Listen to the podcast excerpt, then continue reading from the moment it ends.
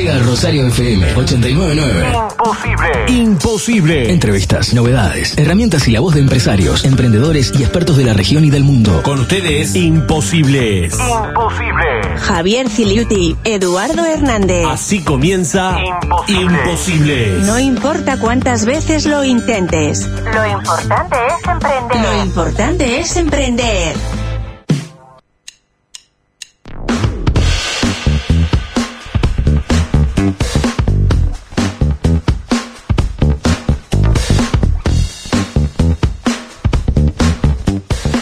Buenas, buenas, buenas tardes, amigas y amigos de Rosario FM. Bienvenidos a este nuevo episodio, al número 13 de Imposibles. Buenas tardes, buen mediodía, Javier. Bueno, ya saludo también al invitado que está por acá en los estudios de Rosario FM, Julio, y a toda la audiencia. ¿Cómo están? ¿Qué tal, Eduardo? ¿Cómo ha sido la semana? Bueno, si la anterior fue movida, esta fue intensa. Sí, sí, In- intensa. Difícil de, con- de contactarnos para poder hacer la producción de este programa. Pero lo bueno que siempre encontramos el momento, porque nos encanta esto, ¿no? Llegamos, llegamos y nos encanta, obviamente. Programón, este, a pesar de la semana intensa. A pesar. Y bueno, y tenemos algunos saludos también, ¿no? Y agradecimientos. Exacto. eh, tenemos saludos acá a Joaquín, Ana Inés y toda la gente del ecosistema regional emprendedor de Durazno y Florida. A Andrea y a todas las organizaciones también del ecosistema emprendedor de acá, de Colonia San José, que bueno. ya vamos a ir hablando. Algo estuvimos compartiendo en las redes, es bueno conocer las instituciones que, que apoyan emprendimientos y empresas en la región. Sin lugar a dudas. Así que saludo a ellos. A Eduardo que cada semana nos está escribiendo y nos dice, este salió mejor, este salió Qué más bueno, o menos. un saludo muy grande a Eduardo que siempre está ahí prendido a la radio y siempre nos da muy buenos consejos por sobre todas las cosas. Exactamente. A Silvina de Juan Lacase, también a Andrea y a todos los amigos sabaleros que hoy especialmente ¿Ah, por sí? ahí nos están escuchando. Seguramente los avaleros hoy se prenden con todo a Rosario FM. Y bueno, tenemos que compartir también algo que nos emociona y nos impulsa, ¿no? Nos impulsa a seguir adelante. El municipio de Rosario este, nos está eh, proponiendo de interés municipal y bueno, seguramente la Intendencia de Colonia también vamos a estar teniendo el interés de la Intendencia por el programa que estamos emitiendo todos los viernes por Rosario FM. Imposibles de interés para el municipio de Rosario y para todo el país. Imposible que no sea de interés.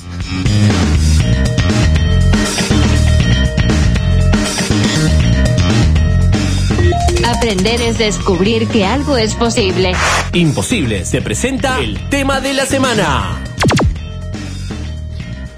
Y el tema de la semana, hmm, qué complicado, decisiones empresariales. Bueno, si ya lo plantea como algo complicado, Y bueno, se, se torna, se torna complicado alguna, algunas decisiones, ¿no? ¿Cómo tomamos las decisiones empresariales? ¿Cómo nos afecta esto a nivel personal y familiar? ¿Cómo las decisiones familiares pueden afectar a la vida de la empresa? Bueno, vamos a estar dialogando de esto y por supuesto tenemos un excelente invitado para tratar estos temas eh, que después lo vamos a presentar. Julio Medina, pero también al quien ya vamos a estar dando la bienvenida. ¿Cómo estás, Julio? Hola, buenos días. Es un gusto estar aquí con ustedes. La verdad, encantado por la invitación. El gusto es nuestro y bueno, vamos a hablar con Julio de su emprendimiento y bueno, de todas las actividades que ha desarrollado a lo largo de su vida. Y ya podés ir compartiendo las preguntas que te surjan para Julio. Hablamos sobre decisiones empresariales. Eh, Julio es el fundador y director de, la Reserva Ecológica Queraibotí. Eh, si no la visitaste, estás a tiempo. Hay que visitarla. Yo al final no pude ir, no la pude visitar porque el clima nos jugó una mala pasada, pero este fin de semana vamos a estar. Ahí camino Artilleros. Camino Artillero.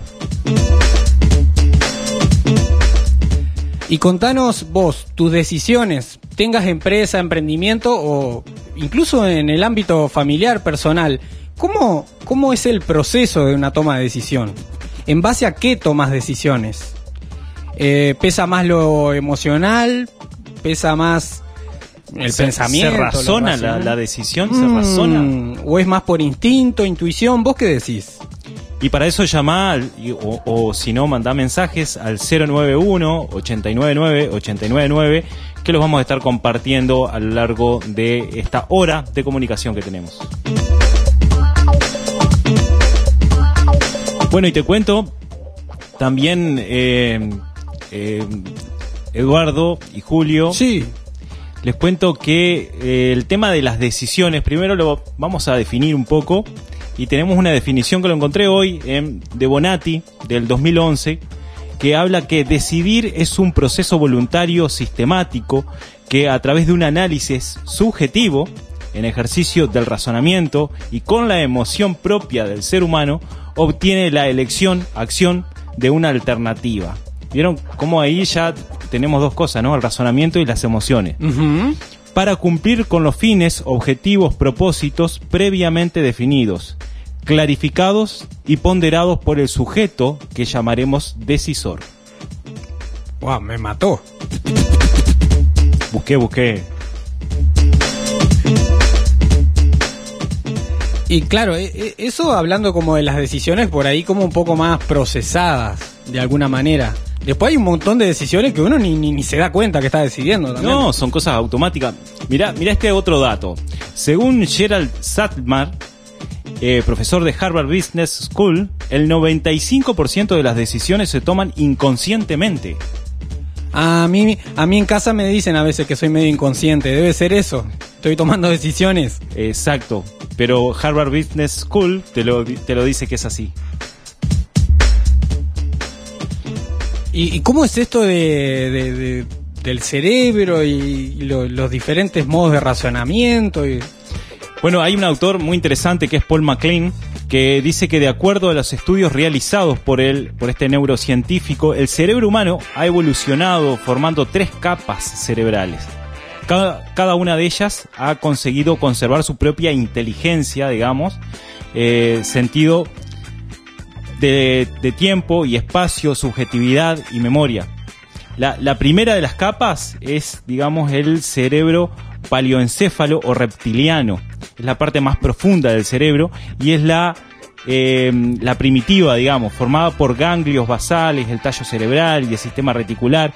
Eh, Este primer cere- cerebro es principalmente un guardián de la vida porque mm, los mayores instintos de supervivencia están ahí. Controla la respiración, el ritmo cardíaco, la presión sanguínea, el instinto de reproducción, el hambre, eh, es decir, toda la parte más este, innata del ser humano. No piensa ni siente emociones, solo actúa, basa sus reacciones en lo conocido y no mantiene vivos, nos mantiene vivos gracias a la desconfianza. Después está el, límbico, eh, que lo envuelve, digamos, en una capa por encima del reptiliano y se empieza a desarrollar incipientemente en las aves, ya hay algunos mamíferos que también lo desarrollan, este, y la función está relacionada con las respuestas emocionales. Toda la parte emocional está ahí, Eduardo. Ok. El aprendizaje y la memoria. Y por último, el neocórtex o corteza cerebral. ¿Que ahí que tenemos? Y ahí sí tenemos toda la parte del razonamiento, todo lo que es la imaginación, la creatividad, la planificación, la lógica, el juicio, todo eso eh, se envuelve ahí. Pero todo está interconectado, no, no está tan compartimentado como lo explica el doctor McLean. Así que, si me queda claro, sacando el limpio, tenemos como tres cerebros. Tre- o tres eh, evoluciones del cerebro. Se le llama cerebro triuno. Tome usted. Eh, la, la- la más, la más básica, el, el cerebro más básico, digamos, más primitivo, que es el encargado del instinto. Correcto. El límbico de las emociones, como un periodo ahí de evolución mayor. Y por último, la corteza cerebral, que, que más encargada sobre, del razonamiento. Exacto. ¿No le vas a acordar al círculo dorado esto? Wow. Y esas conexiones que hace, hay que escuchar los episodios anteriores. Sí, sí, sin duda. ¿Y por qué traemos esto a la charla? Porque tiene que ver con justamente cómo tomamos las decisiones.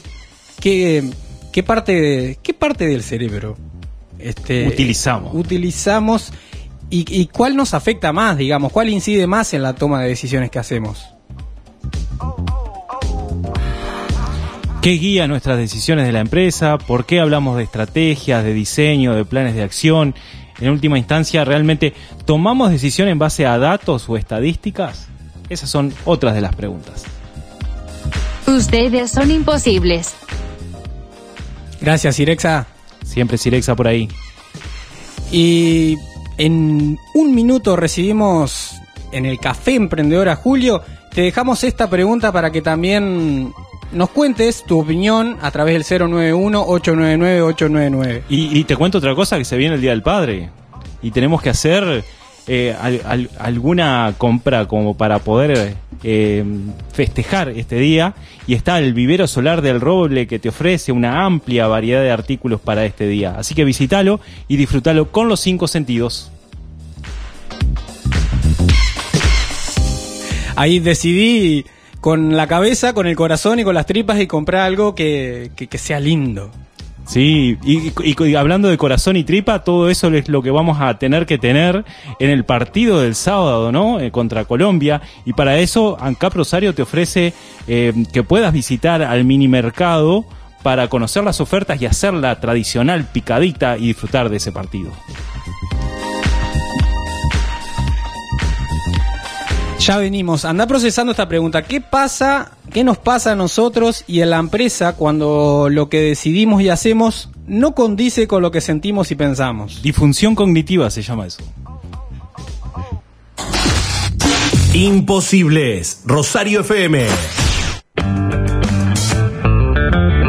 Llega el momento de tomarnos un café y aprender de la experiencia humana. Llega la entrevista de la semana. Llega la entrevista de la semana. Imposibles llega Café Emprendedor.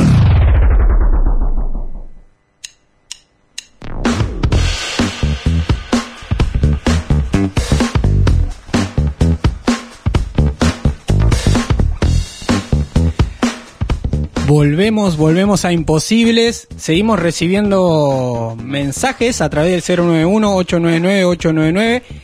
Acá Marta saluda y dice que le interesa saber sobre la reserva, qué es lo que hay y cómo llegar. Ya vamos a, ir a eso, a hablar con Julio.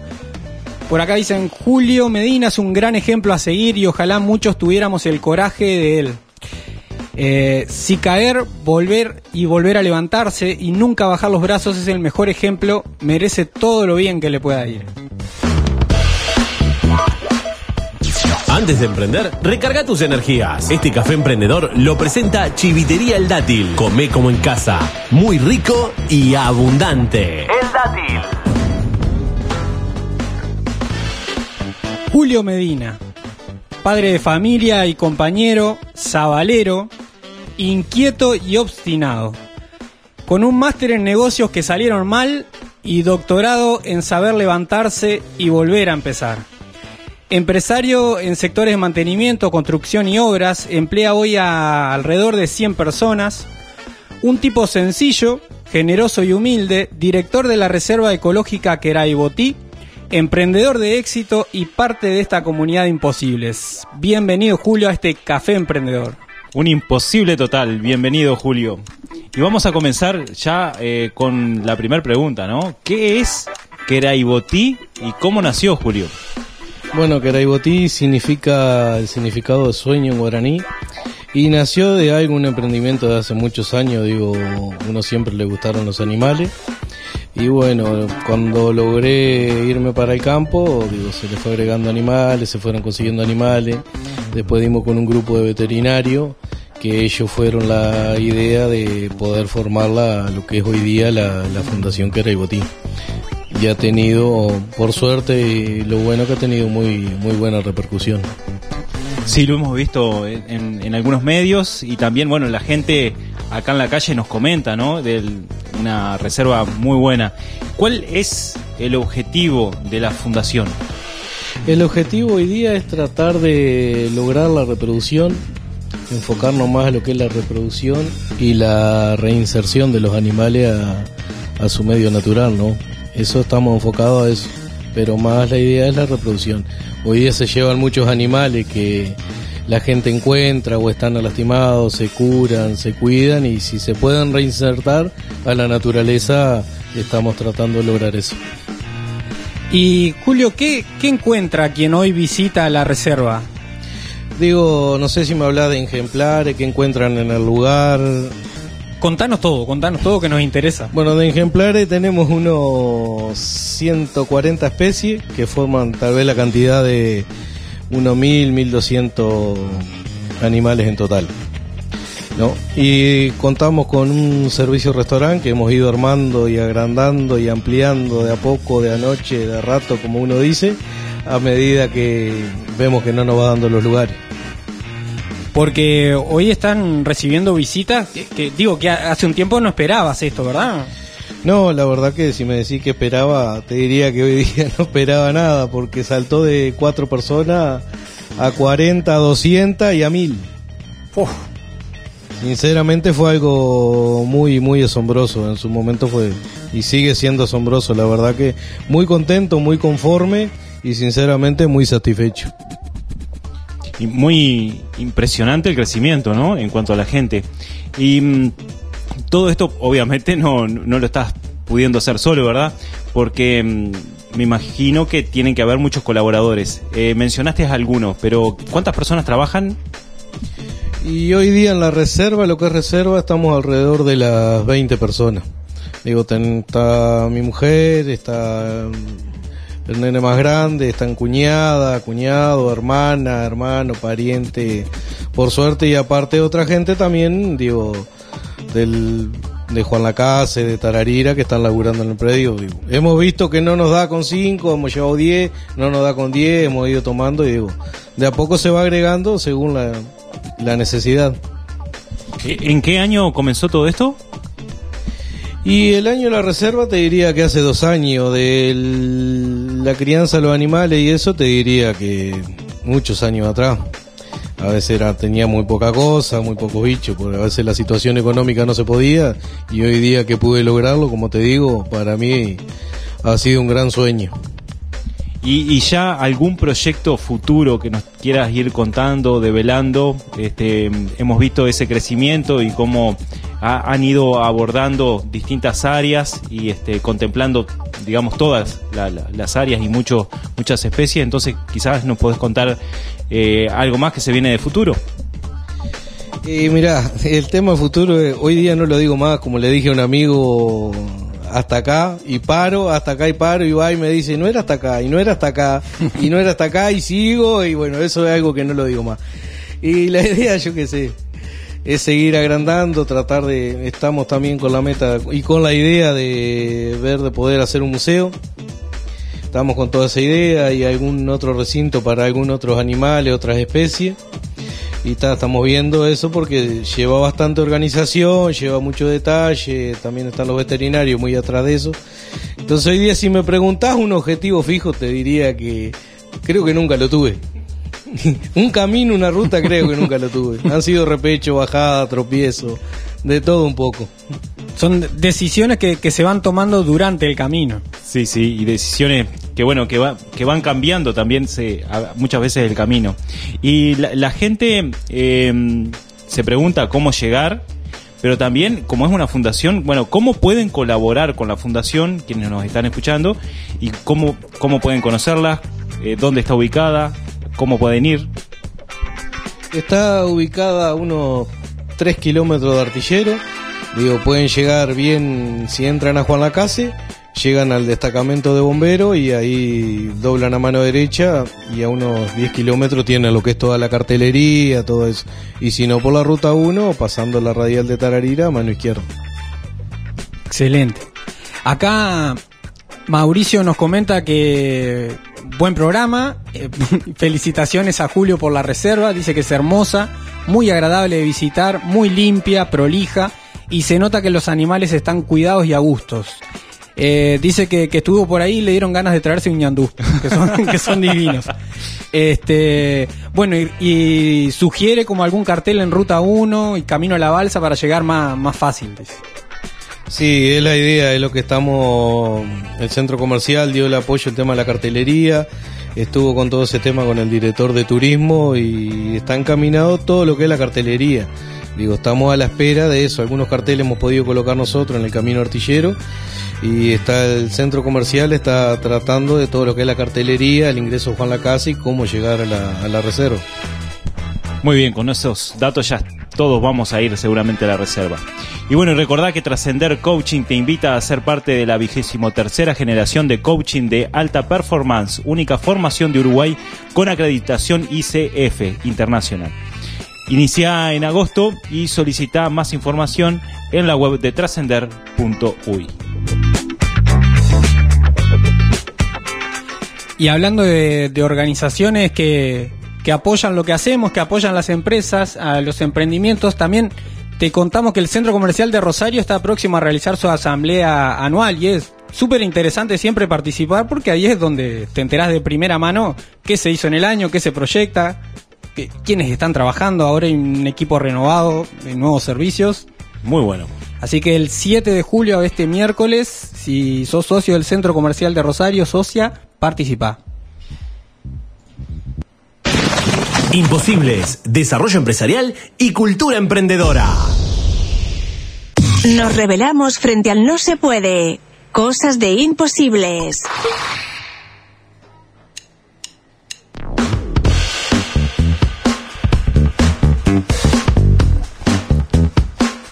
Y en este café emprendedor estamos hablando con Julio Medina de la Reserva Creibotí y de decisiones empresariales. Y acá, eh, por el 091-899-899 al WhatsApp de Rosario FM, hasta fotos nos han llegado. Mirá De- qué fotos. Sí, Maya y Tiago comparten fotos divinas. eh, estuvieron visitando ahí la reserva. Cabalgata, ¿no? Sí, sí, están ahí cabalgando. Eh, bueno, pregunta que dejamos planteada por ahí, ¿cuánto mide el puente, de madera? Este, que, que es largo, dicen. Freddy y Fátima, muy hermoso el lugar, se recomienda ir. Acá saludos para Marty, Guille, Claudia, que están escuchando el programa. Este, la, pre- la reserva preciosa, dicen, un lugar re lindo para ir, muy disfrutable. Nos encanta el programa, dicen también. Bien ahí. Muy bien, muy bien. Los hinchas, la- el club de fans. Club de estamos por- fans. estamos El- por el Club. Imposible. Acá Andrea también se comunica y dice muy bueno, interesante el programa. Eh, felicitaciones a Julio. Hermosa la reserva. Se nota el amor y la dedicación que le ha puesto, dice. Y bueno, y con Julio venimos hablando justamente de la reserva. Y esto, sin lugar a dudas, eh, que nos está contando es el desenlace de todo un camino de decisiones personales y empresariales. Entonces, ¿cómo fueron estos primeros pasos? Y bueno, ¿y, y qué pasó después? ¿Cómo, ¿Cómo comenzó todo? cómo comenzó la parte de la reserva, la parte de, de qué viene específicamente. Eh, sí, esto, mm, si querés muy brevemente, nos interesa también conocer cómo, cómo fueron tus primeros pasos como, como emprendedor, como empresario, que, que, digamos Entonces, fue el antecedente. Más primero, que ¿no? pasos serían tropiezos. si fueron los primeros, creo que serían tropiezos, porque arrancamos trompezando, cae- cayendo. No, fue muy difícil. Muy lindo. eh, lindo hoy contarlo, sinceramente, lindo haberlo vivido. Te enseña mucho el haber pasado mal. Te enseña mucho los tropiezos cuando ya decís largo todo, dejo todo y volver a empezar y arrancar de vuelta. Está muy bueno, digo, es muy sacrificante. Digo, yo estoy muy conforme hoy día, lo que he podido lograr, los sueños que me he podido cumplir, pero sí tuve un trayecto muy largo, muy complicado, de a veces de hambre, de mal, de miseria, de cantidad de cosas. ¿Y qué- cu- cuál fue tu primera experiencia laboral? Como para ubicar también a la gente que no te conoce, Julio. Uh, mi primera experiencia laboral, te digo, arranqué, arrancaba papa, arrancaba boñato, trabajé en una papelera, trabajé en un barco. En un barco. En un barco hacíamos el mantenimiento de un barco, digo, cantidad de cosas, ¿no? Después, cuando me comencé con la empresa, me acuerdo como si fuera hasta el día de hoy, estaba con, creo, con mi viejo en artillero, que le dije que me iba a presentar una fábrica como empresa. Me acuerdo verlo que me dice, vas a ir así vestido con un agujero en el champión, un agujero en la media, que era una vergüenza. Y la verdad que fui, arranqué, tenía una Peugeot vieja, que tuve casi un año yendo en ella a trabajar a la fábrica, que me acuerdo que le había puesto un tensor al medio porque la Peugeot no tienen chasis, y cuando no cerraba la puerta era porque la Peugeot se, se estaba arqueando, me echaba abajo, la enderezaba, y seguimos, y ahí fue el comienzo, fue muy lindo, pero muy, muy difícil, muy, muy. Sí, el sacrificio siempre en todo emprendimiento eh, está presente permanentemente. Y mm, en base a esto, que, mm, que nos decía que comenzaste a los tropiezos. ¿A qué te referís cuando decís eso de a los tropiezos? Porque el arranque fue difícil, pero ¿qué dificultades aparecieron en primera instancia que, mm, que los mencionás como tropiezo? Y dificultades, bueno, por decirte algo, la primera vez que iba a cobrar la primera factura que había pasado, me acuerdo como si fuera ahora 16 mil pesos, eh, a un amigo, a Renzo y a Marcelo, que eran los que a veces me daban plata para el gasoil, o salía en la noche y cazaba nutria, el otro día la vendía, echaba gasoil. Y cuando cobré la primera factura, un día antes le choqué el auto al comisario Juan Lacase, me acuerdo como si fuera ahora, le pagué uno de los empleados que tenía y toda la plata se me fue en ese, lo que es el chapista, ¿no? Y ahí arrancá de vuelta, que junta berro, que vende berro, que vende nutria para poder arrancar. Y así fue todo, ha sido, incluso una vez estábamos por terminar un trabajo, también me acuerdo unas piletas de decantación que habían, y estaban por terminar, llenar el otro día para cobrar el fin de semana y cuando fuimos a llenar se habían abierto las válvulas de los bosteros, por decirte algo, se nos había ido todo y ahí tuvimos que volver de vuelta para atrás. Me acuerdo como si fuera ahora, comprábamos hueso para los perros en Tata. ¿Qué hueso los perros? No sé qué ladrábamos nosotros, pero comprábamos hueso para los perros, lo hacíamos hervido y eso comíamos adentro de un casco, le sacábamos el forro al casco y comíamos adentro del casco hueso hervido con, con tomate.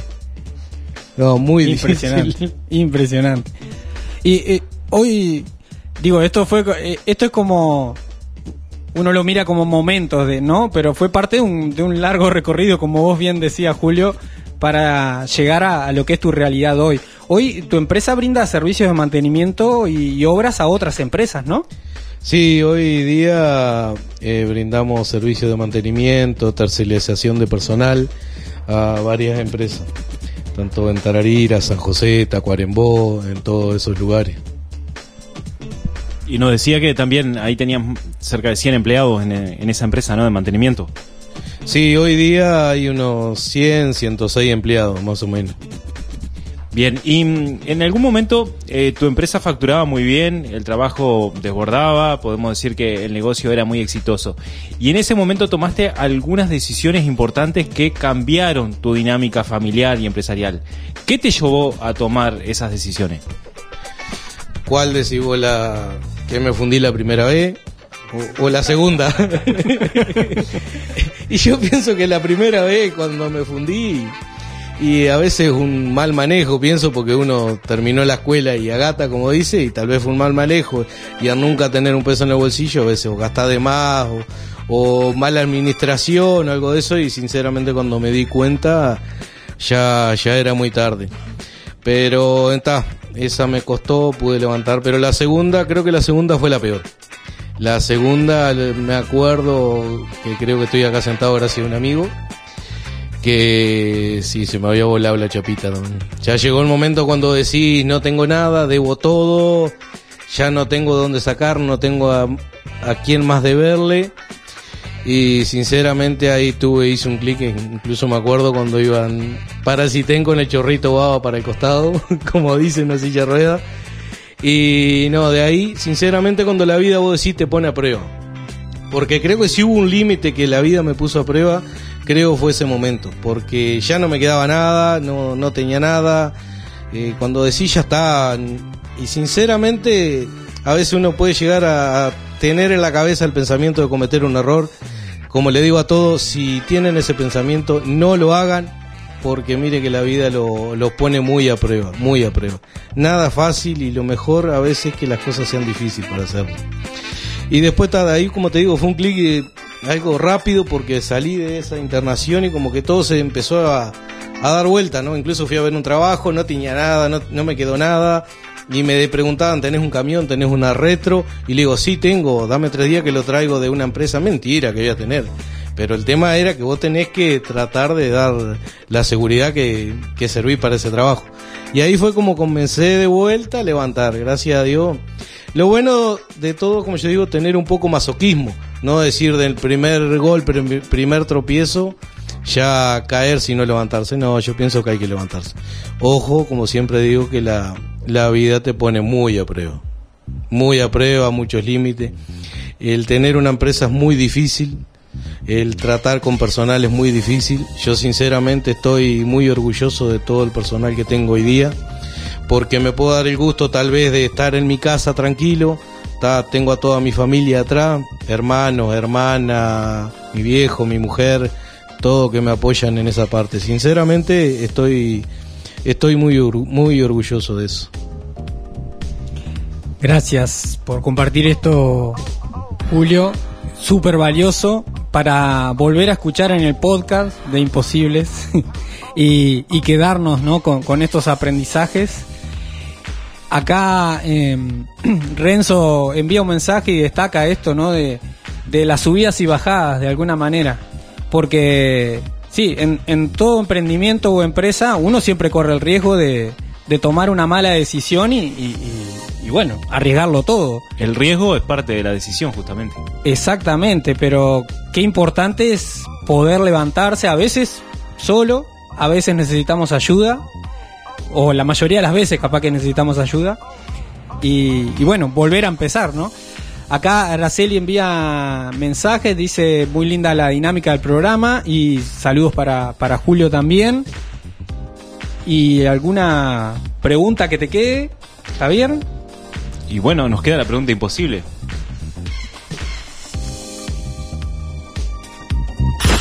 Al café emprendedor llega la pregunta imposible. La pregunta imposible. ¿Te animás al desafío? Pregunta si te animás al desafío de la pregunta imposible. Y yo hoy día preguntarme si me animo. Está claro. Desafío aceptado.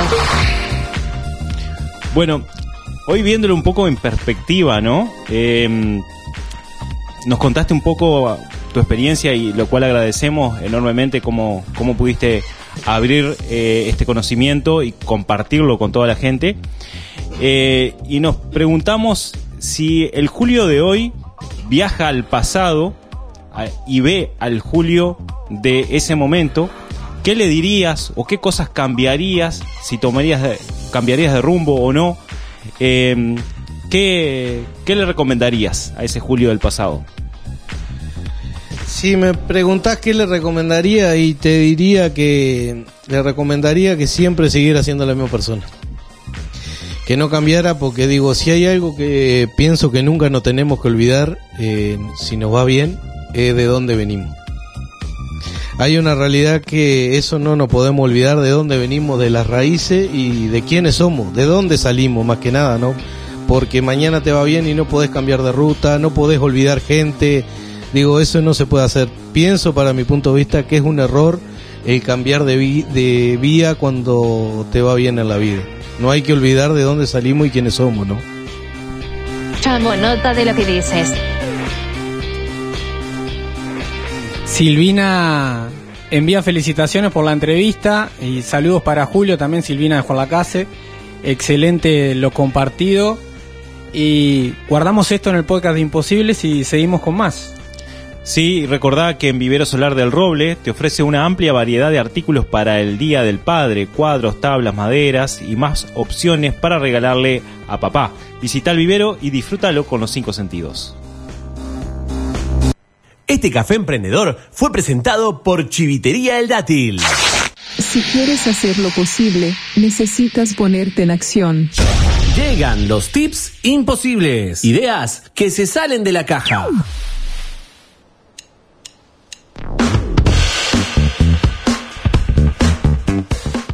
Richard Bandler dice que cuando uno no maneja su propio bus, su propio autobús, ómnibus, no importa mucho dónde proyecte ir porque no llegará de ningún modo. En todos los aspectos de la vida nos tenemos que enfrentar a diario a numerosas decisiones y a grandes o pequeños problemas que necesitamos solucionar. Gran parte del trabajo de quien asume un puesto de responsabilidad en una empresa consiste en resolver problemas y tomar decisiones, dos de las áreas más difíciles del trabajo profesional, el cual muchas veces incide en el ámbito personal.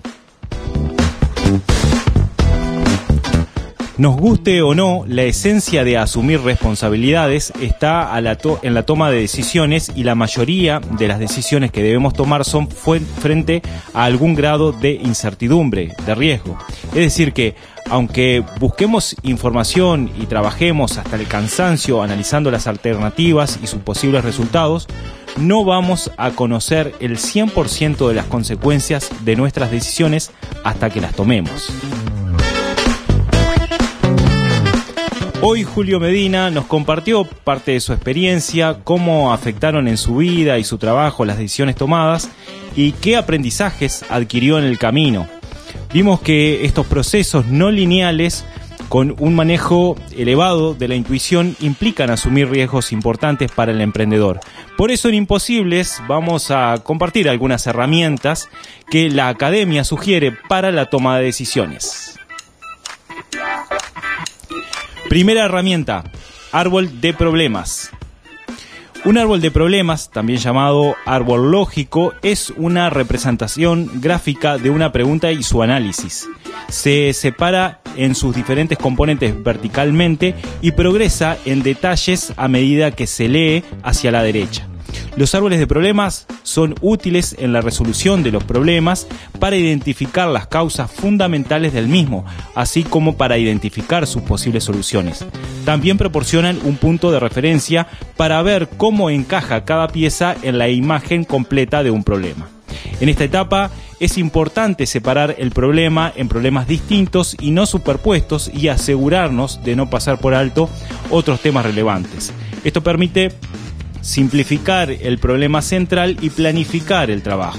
En la mayoría de los casos, un desafío complejo se puede reducir en un grupo de problemas más pequeños y simples que se pueden resolver individualmente de manera más sencilla. Según el profesor de estrategia Arnaud Chevalier, elaborando un enfoque utilizando en, utilizado en McKinsey Company, hay dos tipos de árboles de problema, los de diagnóstico del problema y los de la solución. Los árboles de diagnóstico desglosan una pregunta clave de por qué, identificando todas las posibilidades causas, raíz del problema. Los árboles de soluciones desglosan una pregunta clave, ¿cómo? ¿Cómo soluciono? Identificando todas las alternativas posibles para solucionar el problema. Guardo esto en el podcast de Imposibles. Segunda herramienta, diagramas de Ishikawa. También llamado diagramas de espina de pescado, diagramas de causa y efecto o Fishikawa. Una, son diagramas causa- causales creados por Kaoru Ishikawa que muestran las causas posibles de un evento específico. Los usos más comunes del diagrama de Ishikawa son el diseño de un producto y la prevención de defectos de calidad para identificar los factores potenciales que causan un efecto general. Cada causa o razón de imperfección es una fuente de variación. Las causas generalmente se agrupan en categorías principales para identificar y clasificar estas fuentes de variación. Al igual que en el árbol de problemas, una vez identificada la causa principal del problema, es necesario buscar las relaciones que ésta tiene con otras posibles causas. Herramienta 3, mapas mentales. Esta es la que más me gusta a mí y la que más utilizo. A mí también. La importancia de los mapas mentales radica en que son una expresión de una forma de pensamiento, el pensamiento irradiante.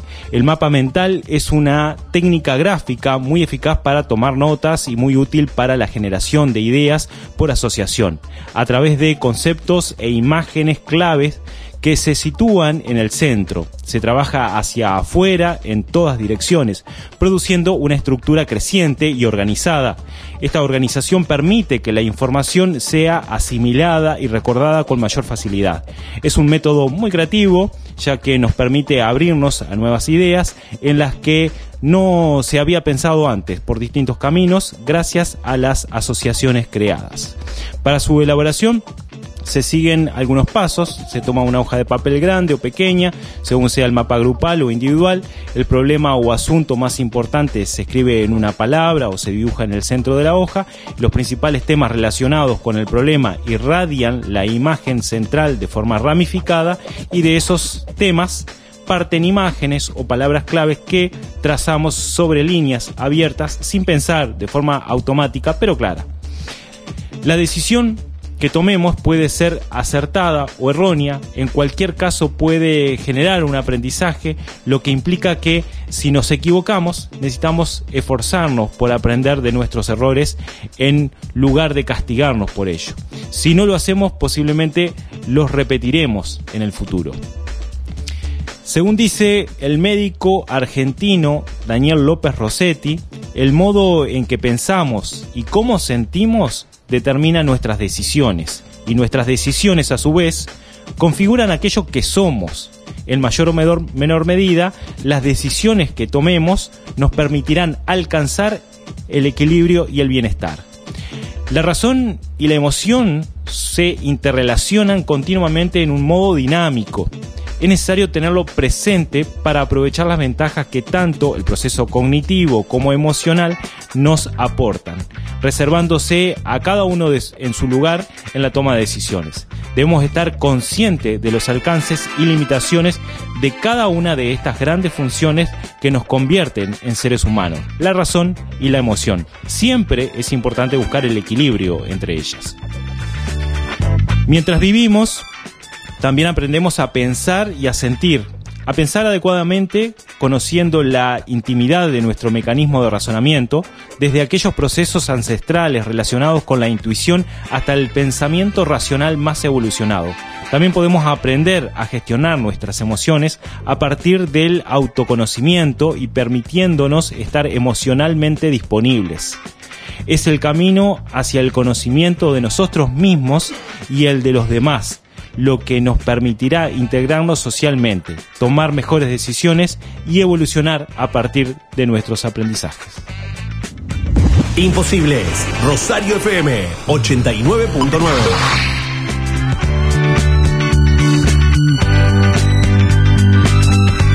Acceso a la base de datos de novedades.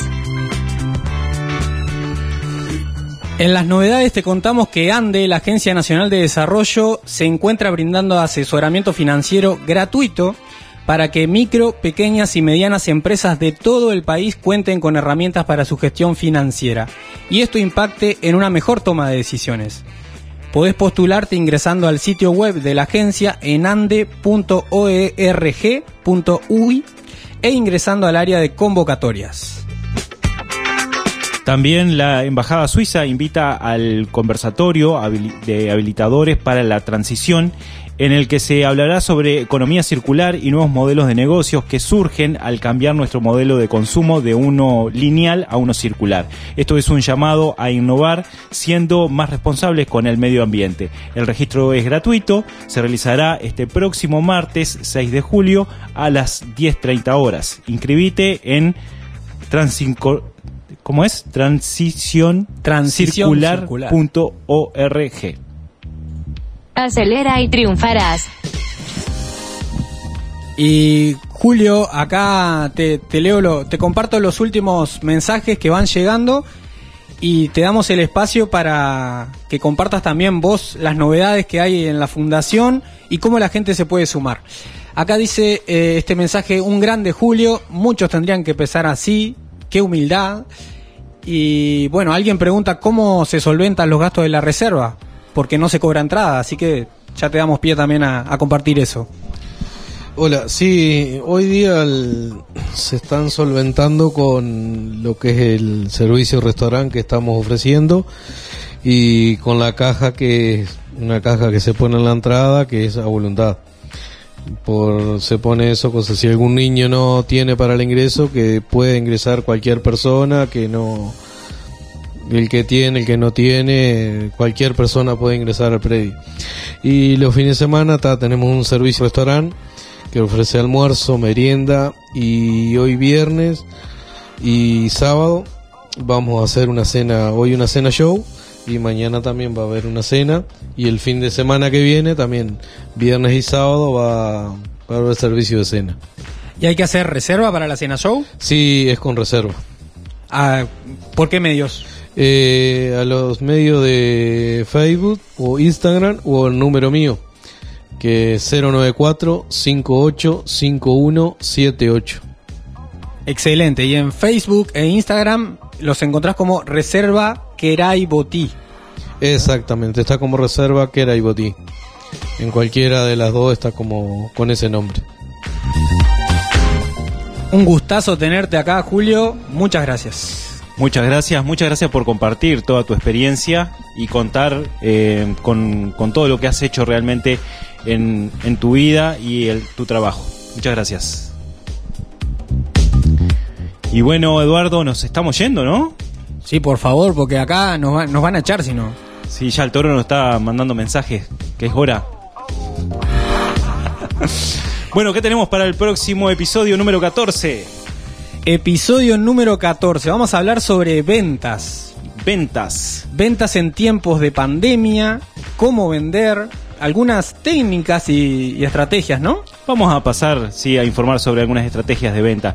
Y queremos eh, tener en, también en piso eh, a un invitado conocido por todos, seguramente en la local, localidad de Rosario o en el departamento de Colonia, a Javier Fernández, Popeye, alias Popeye, empresario rosarino y emprendedor desde los 8 años. Desde los 8 años. Gran emprendedor, gran emprendedor y siempre presente en todo lo que corresponde a ventas. Conoce mucho todo tipo de técnicas de venta, pero de forma innata, ¿no? Así que vamos a estar conversando con él. Conoce mucho sobre ventas, vos seguí conociendo el contenido que te compartimos en Imposible porque más allá del viernes podés encontrarnos en las redes sociales. Así este, vamos a estar ampliando también sobre los tips que hoy compartimos, más material.